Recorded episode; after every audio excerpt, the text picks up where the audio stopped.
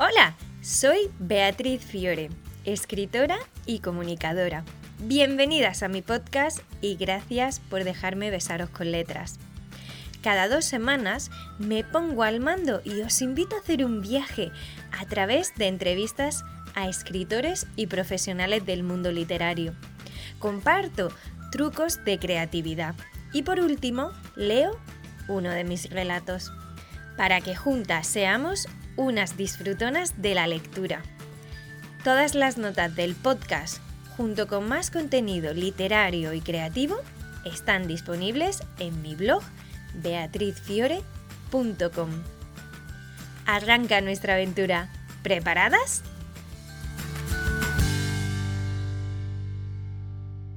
En el episodio de hoy tengo el placer de compartir con vosotras una charla estupenda con la autora de novela romántica histórica Mayra Barea. En ella hablaremos sobre su última novela, El último rayo de luz, el premio de Amazon, la diferencia entre novela histórica y novela histórica romántica y también otras cositas. En la parte de creatividad os voy a compartir 10 trucos que utilizaba Virginia Woolf para escribir. Y por último, en el relato, seguimos con el aeropuerto.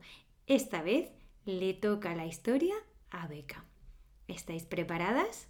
¡Arrancamos!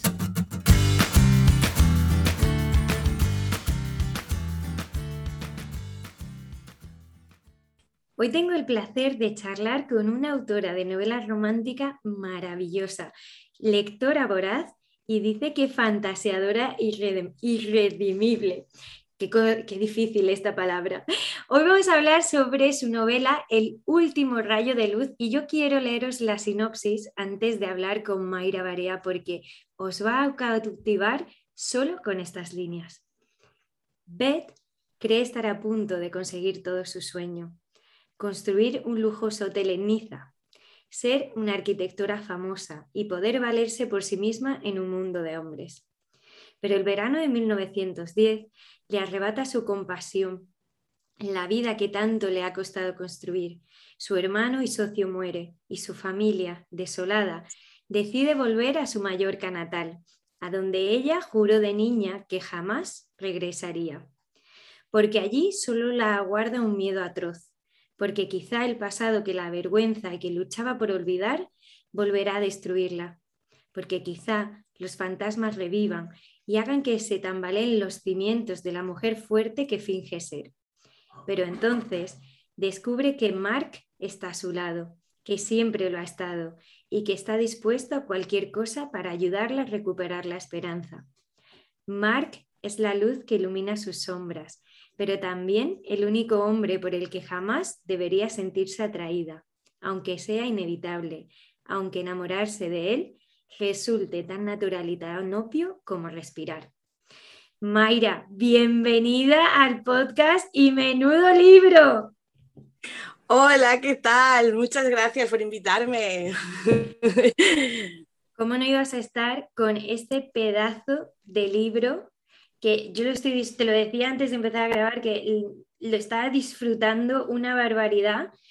Y vamos a ir desgranándolo poco a poco para que, para que conozcan bien el, el último rayo de luz. Mayra, ¿por qué elegiste la fecha de 1910 y en la ambientación está Mallorca, Niza y Marsella? Bueno, a es por una unión de diferentes cosas, ¿no? Es verdad que a mí me gusta escribir en novela romántica histórica. Eh, no he escrito todavía ninguna novela contemporánea, me gusta mucho. Y eh, necesitaba una época histórica en la que una protagonista, como es el caso de Beth, que eh, quiere desarrollar una profesión, pues no desentonara. No podía irme muy atrás porque entonces el acceso a, a, la universidad para una mujer sería muy complicado, pero tampoco quería venirme muy hacia adelante porque a mí lo que me gusta escribir es novela histórica.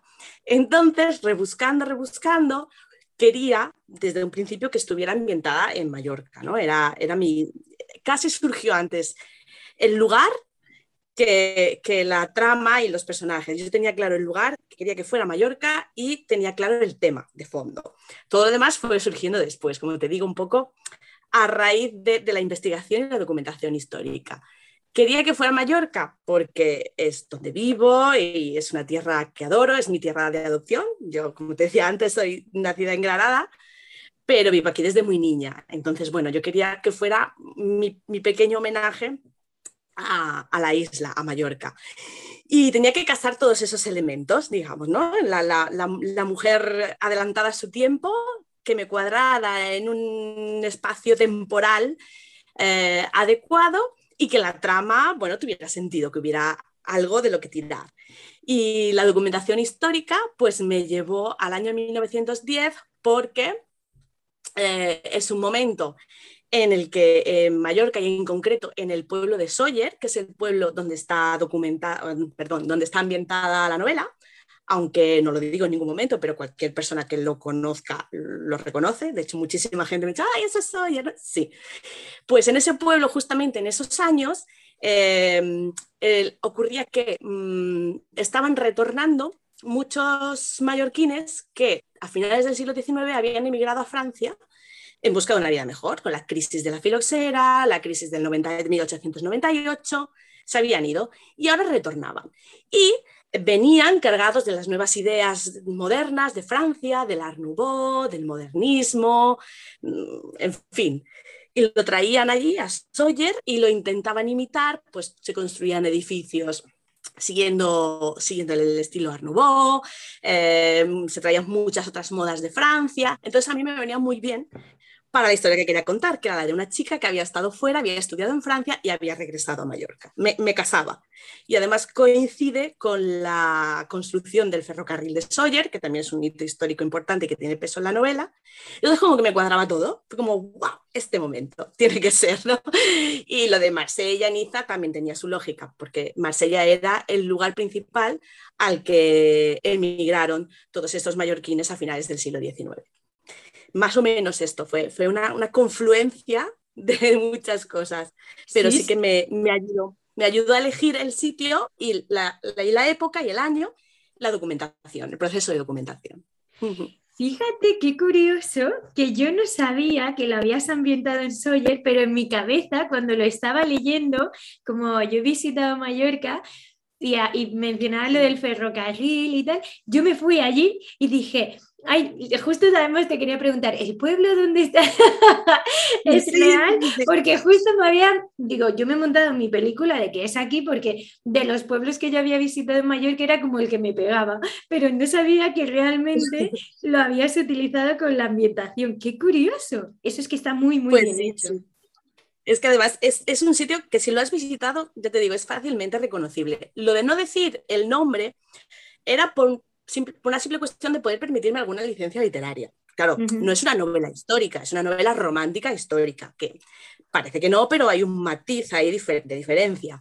Entonces a mí el no decir el nombre me permitía introducir ciertos personajes como el alcalde, el hijo del alcalde, que no fueran los que había en su momento con el nombre que tenían los que había en su momento. Yo qué sé, porque eh, son personajes ilustres y tienen calles, etcétera, etcétera, y tampoco quería meter la pata. y era, bueno, es una manera un poco de, de poder permitirme alguna licencia. Mayra, has comentado una cosa que es muy importante que yo creo que mucha gente no sabe la diferencia entre lo que es una novela histórica y una novela romántica histórica. ¿Podrías contar la diferencia? La diferencia es que una novela histórica eh, se basa principalmente en que la trama está relacionada con acontecimientos históricos reales, ¿no? O que de alguna manera los acontecimientos históricos reales influyen en los personajes. Eh, mientras que eh, una novela romántica histórica es más la historia, digamos, ¿no? la época histórica funciona un poco más de marco, que también influye en la trama, también influye en los personajes, en su forma de ser, en lo que les pasa, pero claro, tiene más peso la trama amorosa. Creo que, que y te puedes tomar, pues eso, te puedes salir de los acontecimientos históricos con más facilidad que en una novela histórica, donde eh, tienes que respetar más o tienes que eh, apegarte más a los acontecimientos reales. creo yo que ahí está el matiz. Es pequeño, pero, pero ahí está. Sí, sí, sí, totalmente. Es que mm, una de las cosas que a mí me gusta animar mucho es precisamente a conocer los géneros y sus subgéneros, porque hay veces que dicen, es que no me gusta leer o no me gusta este tipo de novela. digo, quizás es que no está, estás como pretendiendo encontrar, imagínate, eh, en este caso, 100% mm, que la trama, el peso sea histórico, y, lo que estás es teniendo una novela romántica histórica que no es exactamente lo mismo, aunque hay una palabra o unos matices que sean similares y nos pueden despistar si no conocemos un poco pues los géneros. Este proceso que me comentas de documentación yo creo que ha sido muy intenso porque es mucha información y es algo que creo que a veces los lectores desconocen que no todo lo que se busca en la documentación aparece en la novela, simplemente ayuda a forjar los personajes, el ambiente, el cuadro, ¿no? Como tú decías, en el, que se sitúa. Las mujeres concretamente de esta novela son súper fuertes, pero también tienen sus matices. O sea, aunque hay varias, se están muy bien perfiladas quién es cada una. ¿Cómo ha sido aunar ese momento histórico y ver a esas mujeres tan distintas? La verdad es que a mí el proceso de documentación mm, me resulta absolutamente fascinante. Soy una loca de la historia de hecho, yo si no hubiera estudiado filología, hubiera estudiado historia. Es que me encanta. Entonces, lo, he disfrutado muchísimo. Y, sí que es verdad que, había que jugar a la hora de construir sobre, a, los personajes femeninos, pues con lo que podías encontrar en la realidad histórica del momento. Mm. Y es muy divertido, ¿no? la, diferencia, por ejemplo, entre, entre la protagonista, Beth, ¿no? Una mujer que ha estudiado, cosmopolita, que ha viajado, que tiene una carrera profesional, que ya era raro en 1910, ya está fuera de lo común, el contraste con su madre, que aunque la ha apoyado en cierta manera y tolerado, pues es una mujer, pues se ve desde el primer capítulo que sus hijos son su vida, ¿no? Mm. Luego tenemos por ahí también a la, a la, a la, a la tía abuela, que es, tía abuela de Mark, pero bueno, también es familiar de ella porque son, son un poco primos lejanos, que esto es como ¡uah! La tía abuela eh, es mortal. La tía, que es bueno, el típico personaje que tenía que estar, la típica tía soltera, mayor, que, que, se ha quedado un poco para cuidar a la familia, que, que, que, tenía que haber sido monja, pero que no lo fue por los avatares de la vida yo creo que en todas las familias existe este personaje, este, ¿no? Este, este, este, este, tipo de mujer, ¿no? Al fin y al cabo. Y luego el contraste de Beth, por ejemplo, con la, con la hermana de Mark, que es la típica chica de 1910. Es una chica cuyo, pues, pues más sencilla, con unas aspiraciones más sencillas, eh, el matrimonio, casarse, tener hijos y, y, ya está. Y todas ellas en el fondo contrastan con, con Beth, que es la que se mm. sale del molde, que mm. no quiere nada de esto. Y, y, sirven un poco también para, para marcar esa diferencia y el carácter, la personalidad tan distinta que ella tiene. Ella está, quiere dar un paso más allá. Sí, además es increíble que aun, siendo una novela ambientada en 1910, hay un montón de situaciones que si no leemos que está en 1910, las vemos ahora. Como por ejemplo, cuando ella va a la obra ¿no? y le dice a Mark, es que no me hacen caso porque soy mujer y tú le dices exactamente la misma orden que yo y a ti te hacen caso. Yo eso lo he vivido también eh, en algunos trabajos y en algunas situaciones, incluso haciendo reforma en mi casa, de decir, no, esto así, y no, es como no sentirme escuchada y de repente decirlo a mi chico y es como, así, ah, y dices, madre mía, parece que hemos avanzado, pero todavía podemos ver que no es tanto lo que, lo que hemos trasegado ¿no? en, ese tipo de aspectos. Tal cual. Además, eh, eh, es una observación que hace eh, el otro día también lo, comentaba otra, otra lectora, es que cuando yo lo estaba leyendo no tenía la sensación, o sea, al margen de la documentación histórica y de la Mm. ambientación, no tenía la sensación de que, lo que le pasaba a Beth fuera algo de 1910, sino que es que es algo Mm. que nos pasa a todas todavía hoy en día, un siglo después. ¿No? Mm. Y lo que tú dices de que, de que cuando un hombre lo dice, tiene más peso o le hacen más caso. Es como cuando vas al mecánico, a mí me ha pasado, voy al mecánico con mi marido a llevar mi coche y, me, y le hablan a él en vez de a mí. Pues el coche Eso. es mío. es exactamente lo mismo, ¿no? Sí, sí, es como que tiene más valor y más peso. Y, y muchas otras situaciones en las que se, se, ve, se ve envuelta, bueno, el trabajo en general. Sí, Es que están esperando que, apare- que aparezca el arquitecto de verdad. ¿Dónde está el arquitecto? ¿Dónde No, está es el que soy yo el arquitecto?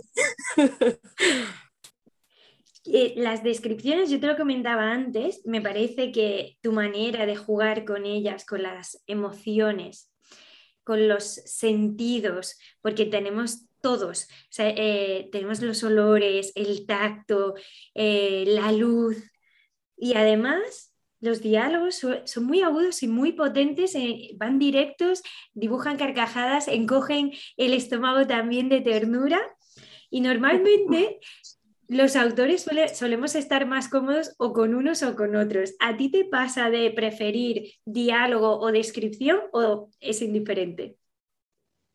A ver, escribir prefiero, yo creo que me quedo con el diálogo. De hecho, mm, es inconsciente, pero sí me he dado cuenta que en los últimos años que a la hora de escribir empiezo siempre por los diálogos y luego como que los voy rellenando. no sé si te pasa. decir, em- empiezo, suelto el diálogo, la conversación y luego ya voy completando, lo voy decorando, lo voy maquillando y poniendo bonito. Y, y sí, porque bueno, el diálogo al final es como más- es la parte más directa, ¿no? Es, Mm. es- es lo que más llega también al lector, lo que más tienes tú en tu cabeza cuando vas creando la historia. Todos nos, cuando escribimos, creo que lo que nos imaginamos son los diálogos entre los personajes, las situaciones que, que viven ellos como si fuera una película en nuestra cabeza, no, no, no tanto en la, no pensamos tanto en la parte narrativa.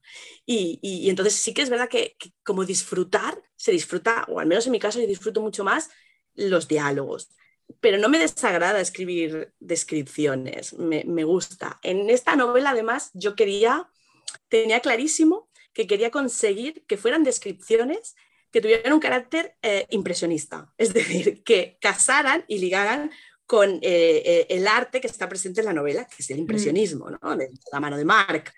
Y, y quería que fueran descripciones no muy densas, que aparecieran como pinceladas aquí y allá, salpicando las escenas y dejando pues eso, como, como, como, como ráfagas, pim, pam, colores y, y, esa era un poco mi, mi, mi, idea. Y sobre todo me gusta mucho mmm, centrarme en los pequeños detalles, en esas cosas pequeñitas que no son tanto un rostro, una, mm. un cuerpo, una descripción física, sino más bien en, en, en, esos pequeños momentos, en esos pequeños detalles que, que son los que más emoción transmiten, ¿no?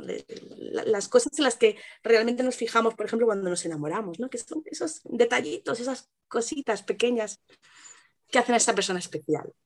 Estoy muy, muy de acuerdo, porque además hace que la novela sea todavía más emotiva, ¿no? Y, y que te llegue de otra forma porque es, mm, le hace especial el hecho de que el punto de atención esté precisamente en esos aspectos pequeños, no nos recuerda a otra novela o no nos hace sentir como, ah, bueno, pues es una descripción más porque me tiene que ubicar en el sitio. No, me lleva a, a unar tanto el espacio en el que se está moviendo como ellos lo están percibiendo que eso es muy difícil porque normalmente eh, encontrar el equilibrio entre una buena descripción que no nos vayamos de, de, madre, ¿no? O tampoco nos quedemos muy escuetos, es un juego que yo creo que encontrarlo hace que suba el nivel de la novela una barbaridad. Y es complicado y hay que meter tijera. que a veces se emociona una y empieza a escribir y luego cuando relees dices, bueno, lo mismo aquí me he pasado, ¿eh? Vamos a meter tijera. Sí, Vamos sí, a ir sí, al grano, ¿no? sí. ¿Cuál ha sido tu es importante también. Mayra, ¿cuál ha sido tu parte favorita de, de, esta novela? ¿Cuál ha sido con la que más has disfrutado? Yo he disfrutado sobre todo del... Eh, a ver, en general he disfrutado sobre todo de la segunda mitad de la novela. La primera, eh, es difícil explicarlo sin hacer spoilers. es verdad, hay algo que, tiene Beth que hasta que consigue, yo como autora, eh, consigo dejarlo claro, pues fue un poco un sufrimiento. Era un juego entre cosas que tenía que mostrar y cosas que no, que, me llevó de cabeza, pero absolutamente. Yo no puedo contar mucho más porque sería un, súper spoiler, ¿no? no quiero condicionar la lectura de nadie, pero sí que fue más compleja. A partir de la segunda mitad, ahí ya me relajé. Y ya se centra sobre todo en, en, la historia de amor de Mark y Beth, en ellos dos sobre todo, en sus miedos, en cómo van superando obstáculos, en cómo se van acercando poco a poco. Y esa es la parte que, que más disfruté de hecho, hay escenas, eh, hay una escena en concreto en la que yo lloré a lágrima viva de, felicidad junto con Beth. O sea, es como un, nivel de empatía, pero, pero de empatía de la buena. De, mm. llorar, pero de satisfacción, de decir, ¡buah! Lo hemos conseguido juntas. ¡Ole! Eso es brutal. Sí, sí, sí. Es como sentí su triunfo, lo sentí yo y, es mi parte favorita, de la, sobre todo eso, hacia, hacia la, segunda parte de la, novela. Esta novela, El último rayo de luz, tú lo has incluido en el premio Amazon de este año. ¿Cómo has vivido? Eh, no sé si es la primera vez que participas o no en el premio de Amazon y cómo ha sido para ti esta experiencia. Ha sido una experiencia estupenda, para mí muy positiva. No sé si es porque yo partía de cero, como yo digo, partía sin ninguna expectativa, porque yo sí había publicado otra novela con editorial hace un año, pero yo, mi, comunidad de lectores pues era reducidísima, mis ventas pues habían sido pues, muy discretitas, es decir, yo partía sin ningún tipo de pues, expectativa cero, a lo que sea, a lo que venga, yo la voy a, a publicar, la voy a autopublicar, porque tenía claro que la quería autopublicar, quería que esta novela fuera mía, eh, porque mi apego emocional con ella pues no me permitía cedérsela a una editorial, es que la quería para mí. Y, la verdad es que mm, la experiencia ha sido muy gratificante, muchísimo, aunque sea por haber llegado a, lectoras que le han dado una oportunidad, por ver que hay gente que la ha disfrutado, eh, que, que el mensaje que yo quería contar ha, llegado, ha calado y yo ya estoy, muy, muy contenta. He conocido un montón de gente, me lo he pasado ha sido un verano, para mí es un verano dedicado a, la novela y, la verdad es que estoy contentísima. Ha sido muy gratificante. sí. Yo de verdad animo a todo el mundo a que lea El último rayo de luz porque es que es de esas novelas que las disfrutas y yo te lo decía antes de empezar a grabar que iba pasando los capítulos y tenía una sensación que, me, hacía tiempo que no me ocurría de quiero saber más, pero a la vez quiero parar de leer porque quiero que me dure más. Y es una cosa que últimamente estoy aprendiendo a como mm, sostener en el tiempo los libros, porque si no me los bebo en una tarde y es cierto que me daba cuenta que cuando los reposas encuentras matices y encuentras cosas que si te los lees del tirón mm, los pierdes, ¿no? Porque no, no los sientes de la misma manera. Y con el rayo de luz, yo, hoy veo el rayo de luz, el último rayo de luz, lo está disfrutando muchísimo. Mayra, ¿a ti qué otras... Dime, dime. Que te además, quería decir, claro, mm, lo digo así sin hacer... Así callando, es una novela que si se relee, pues se ven aún más cosas. Ahí lo dejo. Sí, yo, yo creo que, sí, porque de, los detalles que tú estabas mencionando antes de ver, yo tengo esa sensación que una relectura se ve, se ve completamente diferente. Mayra, ¿a ti qué otras autoras o libros te, te han inspirado y que te gustaría, por ejemplo, recomendar? Esto es muy difícil porque. Ya, elegir es complicado. Vamos a ver. A ver. Pues mira, tres lecturas así que yo haya hecho en el último año por acotar un poco. Me parece bien, me parece. y que hablen de amor, también por acotar un poco, ya que yo he escrito una novela romántica, bueno, no son novelas románticas a lo mejor, pero sí que son novelas que hablan de, que hablan de amor y que las he leído en el último año y me han encantado. Pues, por ejemplo, La delicadeza de Fuenquinos, de Fuenquinos, mmm, me reguete chifló, recomendadísima. Otra que también leí hace poco y que me fascinó es La ridícula idea de no volver a verte, de Rosa Montero. sí, sí, lo conozco. Sí, es, estupenda. Y ya más en novela romántica también, de las que he leído en, el último, en los últimos meses, eh, la, bueno, es un poco trampa porque es, una biología, son dos, pero al, filo, del agua de Mía Martín, publicada con Selecta, es que es, es, son dos, pero hay que leerlas juntas porque es, es todo, es una biología. Y, y es, una maravilla, una estupenda, también recomendadísima esas tres creo que son de las mejores que he leído en el último año. Yo siempre estoy encantada cuando os pregunto ¿Qué libros recomendáis? Porque además de los vuestros, descubro más y claro, llega un punto que también digo, oh Dios de mi vida, no me da para todo lo que quiero leer, porque además, claro, como compartimos mucha afinidad de lecturas, sé que cuando recomendáis ese, ese tipo de libros, sé que los voy a disfrutar. Y estoy convencida que la mayoría de las personas que escuchan el podcast, que somos de, pues de la misma comunidad y que más o menos nos gusta eh, el mismo tipo de libros, nos ocurre igual, porque ya te han hecho como un filtro antes, ¿no? Es este que te encuentras debatiendo entre uno y otro y cuando una amiga o alguien que te dice, léete este, léete este, es como, yo sé que voy a acertar. Es verdad. Hay gente que sabe, que te recomienda libros o que quiere hacer una reseña tal, y tú sabes que ese te va a gustar porque es esa persona que, lee cosas que te gustan a ti y ya lo sabes, y es un peligro. Sí. Yo voy a dejar en, las notas del podcast, voy a dejar también tus otras dos novelas, Tú eres tierra firme y Tu secreto bajo la lluvia, que esas son las que has publicado con, editorial, si no estoy equivocada. Sí, sí. Yo me las anoto también como pendientes. Y antes de, de terminar, me gustaría saber si para ti ha habido mucha diferencia entre autopublicar y publicar con editorial? ¿Cómo, ¿Cómo, has vivido una experiencia y otra? Pues todo tiene sus ventajas y sus inconvenientes. La ventaja de publicar con editorial es que no estás sola en el proceso. Eh, tienes a la correctora de la editorial, tienes a la editora detrás, que es verdad que en mi caso la, editora de Selecta es estupenda y, siempre te ayuda en todo lo que necesites y, y fantástico. Y, bueno, tienes como ese respaldo, ¿no? Siempre acudes, tengo este problema. Una vez que pasó que desapareció mi no, eres tierra firme, desapareció de Amazon. Dios mío, ¿dónde está? Claro, yo no lo podía controlar tampoco, porque es la editorial la que la sube.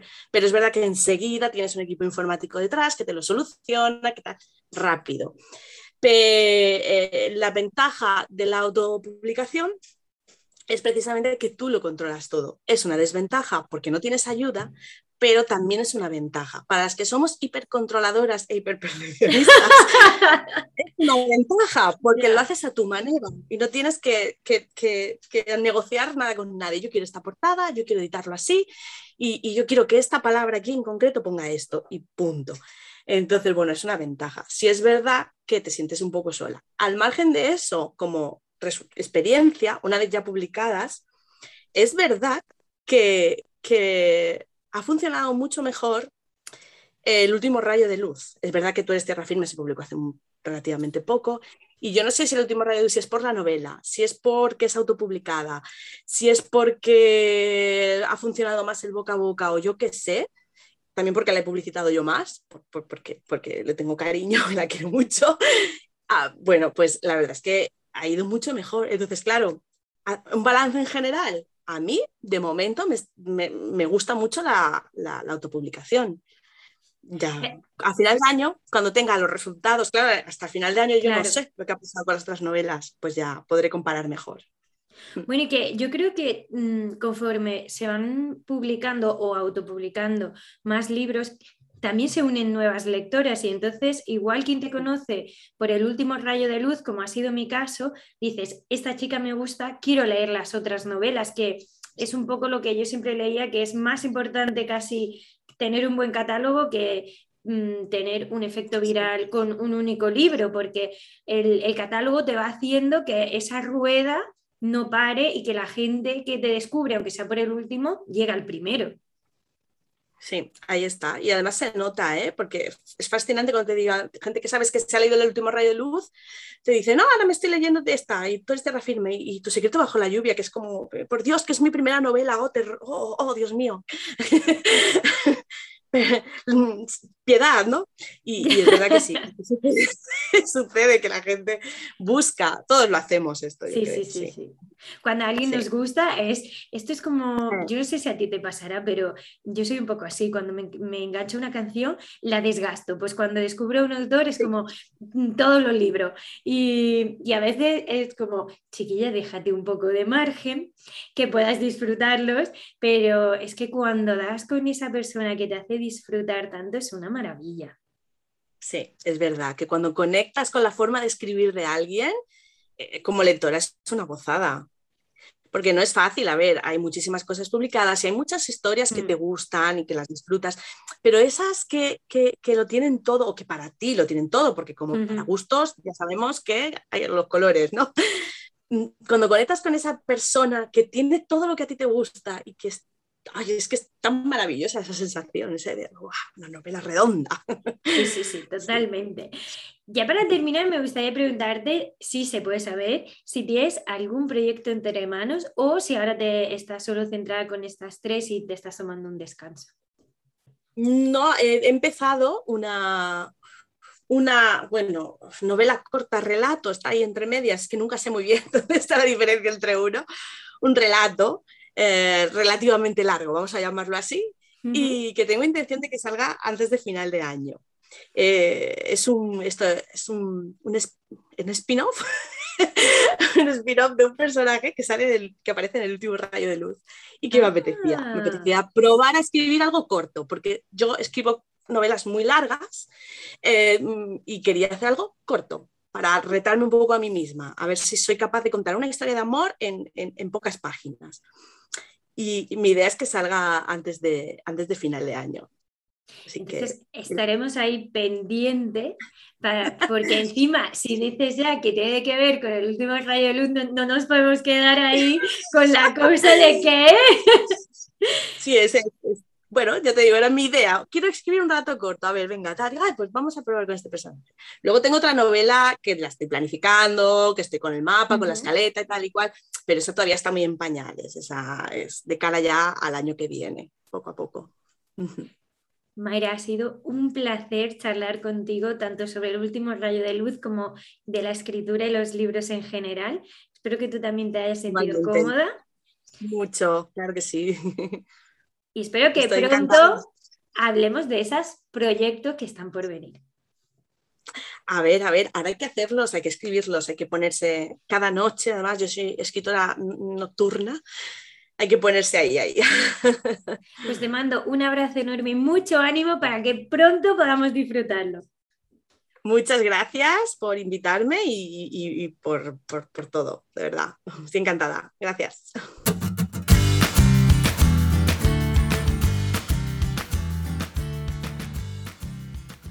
Aterrizamos en la creatividad. Espero que hayáis disfrutado un montón de la novela de Mayra y de esta entrevista. Estoy segura de que eh, ver los distintos tipos de géneros que hay, como hemos tratado hoy, la diferencia entre novela romántica histórica y la novela histórica en general, nos ayuda a conocer qué tipo de libros son los que nos gusta y aquellos en los que no nos sentimos tan cómodas.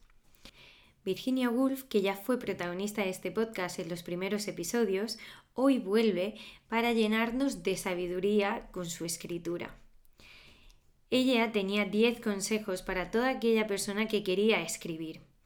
Y hoy quiero compartirlo con vosotras para que así, independientemente de si queréis ser escritoras o no profesionales, como siempre os digo, podemos disfrutar de la magia que nos da unir letras. El primer consejo es crear nuestro propio método.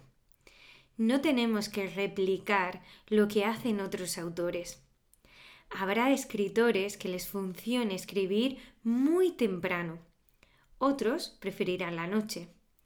Hay quien tiene muchísimas horas a lo largo del día, otros solo cinco minutos.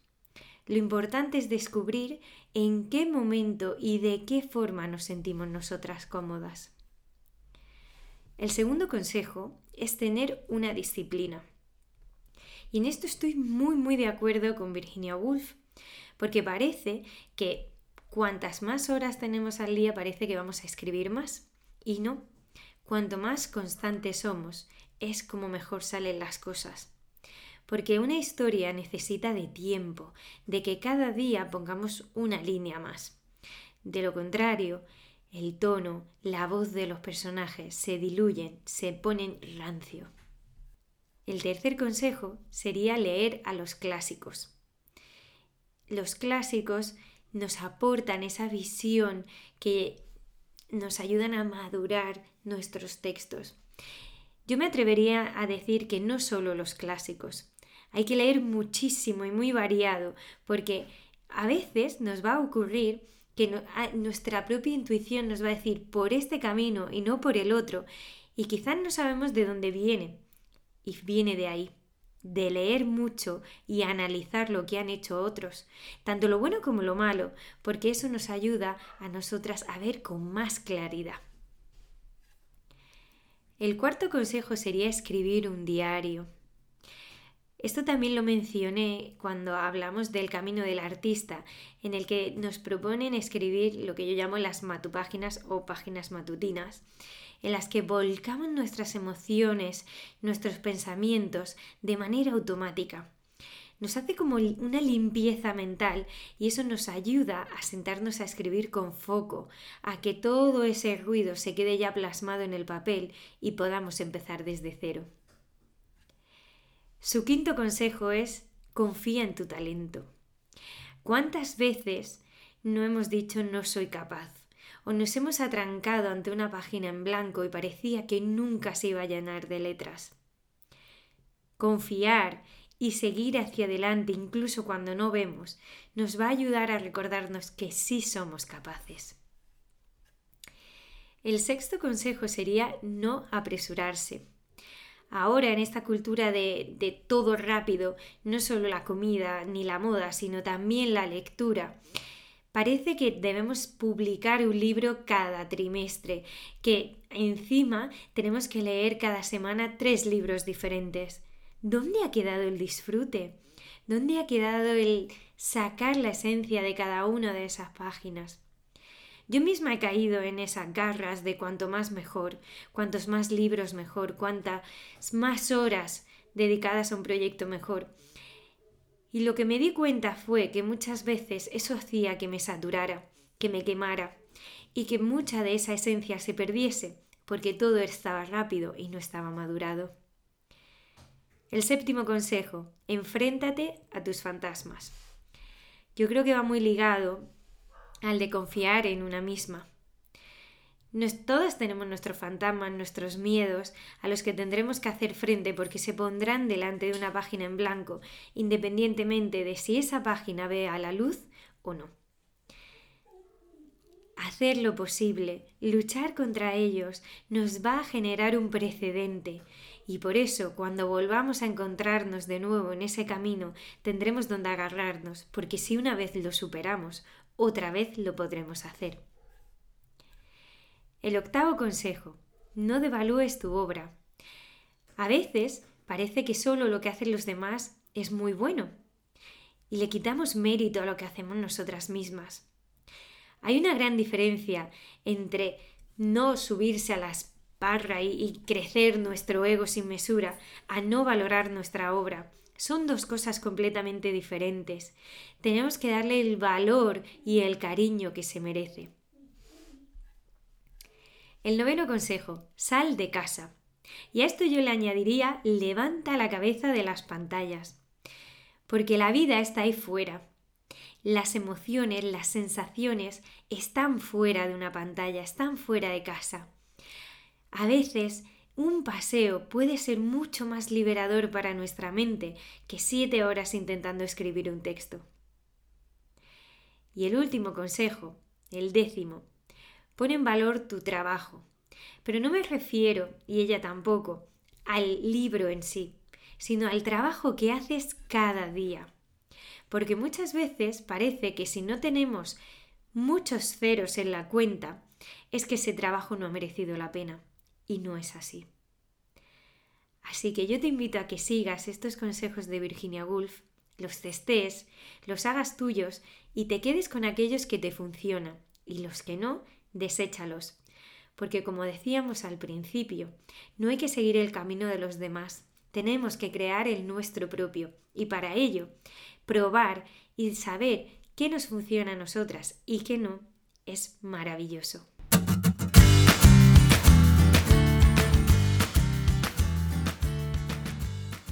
Llegamos a nuestra última parada en este viaje literario. Si llevas ya tiempo en este podcast, sabrás que siempre toca un relato al final.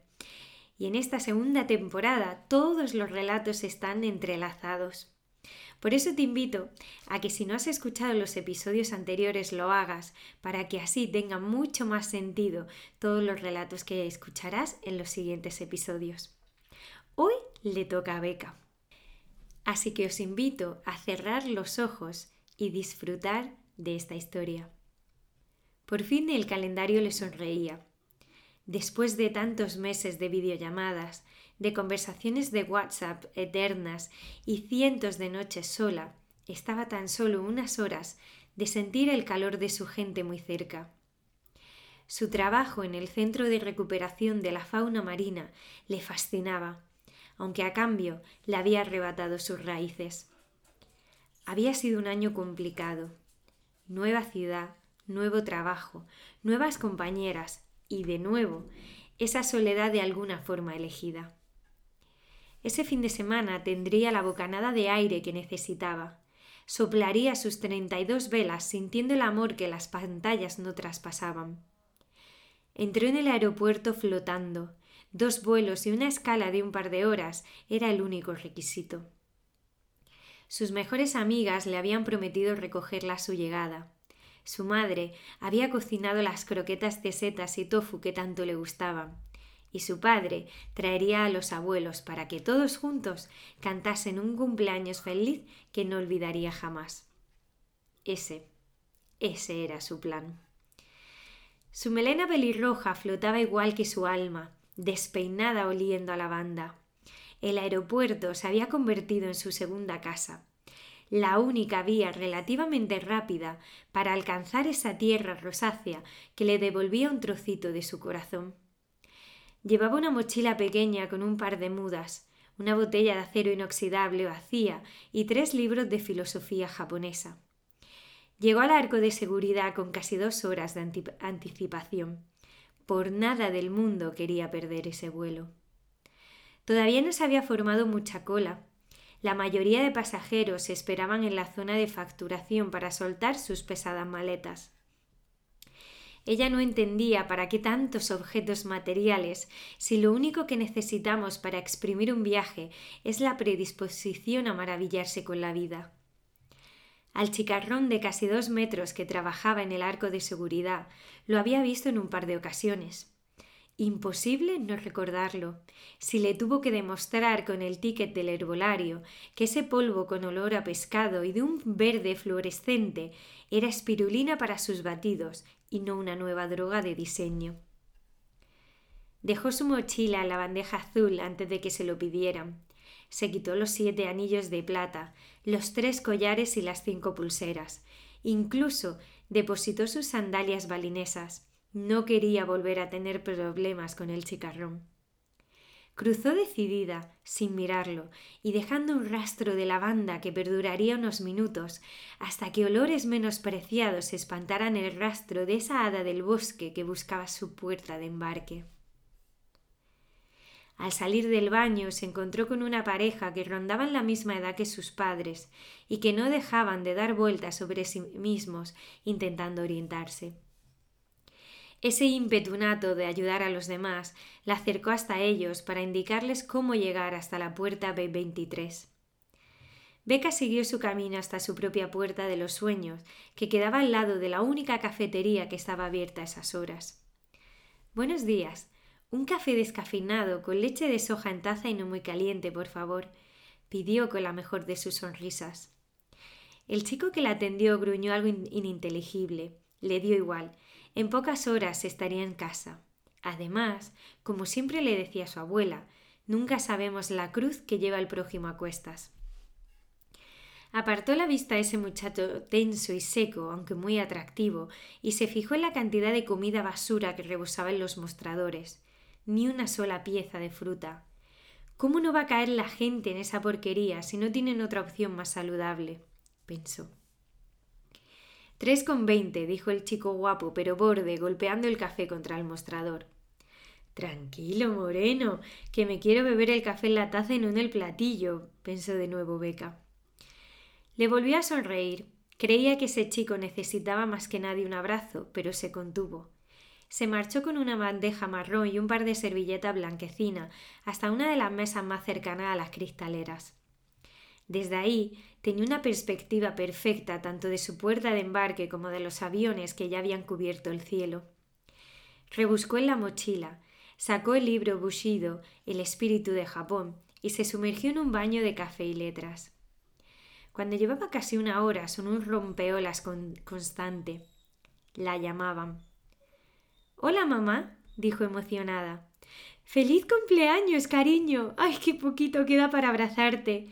¿A qué hora me dijiste que llegabas? Para las cinco. Esta vez la escala es algo más larga de lo habitual. Bueno, no pasa nada. Te voy a exprimir tanto que las horas van a parecer semanas. Mira que eres exagerada, mamá. Bueno, cariño, voy a empezar a preparar unas cosillas. Antes de que te des cuenta, te estás comiendo unas croquetas. Que está feo que yo lo diga, pero que me han quedado. No te imaginas las ganas que tengo. Te quiero, mamá. Aprovechó esa interrupción amorosa para revisar el correo y la decena de WhatsApp que chisporroteaban en la pantalla. El vídeo de sus amigas acentuó las carcajadas que su madre había despertado. Cada año se lo curraban más. Echaba de menos las mañanas perdidas en librerías antiguas, los tés largos, los paseos por los mercados de flores charlando con sus chicas. Revisó su taza ya vacía. Se debatió entre pedir otro café o esperar a llegar al avión. En ese instante de dudas se acercó un viejito entrañable hasta la mesa contigua a la suya. Cruzaron las miradas. Una corriente de ternura los envolvió. ¿Me puedo sentar aquí con usted, señorita? preguntó el viejito con ojos infantiles. Claro, pero no me llame de usted, soy Beca. le extendió la mano derecha. Encantado, Beca, respondió al saludo. Soy Alfonso. Es que estoy un poco nervioso porque voy a volar a París, ¿sabes? Y me ha llamado mucho la atención tu libro. ¿Ha estado en Japón? No, es la primera vez que voy a volar, literalmente, porque los libros siempre me han elevado del suelo. Estuvieron un rato hablando de libros, de vida, de sueños. Beca se derretía con la ilusión que desprendía Alfonso, como si su carrera acabase de dar el pistoletazo de salida. Se acordó de sus abuelos, de esas conversaciones con olor a chimenea, de los domingos de dominó y paella. ¿Cómo un desconocido podía evocar tantos recuerdos? Cuando llamaron para el embarque de París, Alfonso se levantó ligero, y con un apretón de mano sostenido se despidió de ese hada de los bosques. Beca también se incorporó al ver a un chico con pelo rapado y rostro serio acercarse a la entrada que la conducía a casa. Todavía no se había anunciado la apertura del embarque, pero una pequeña cola ya se había formado. Cada minuto que transcurría se sumaba más gente.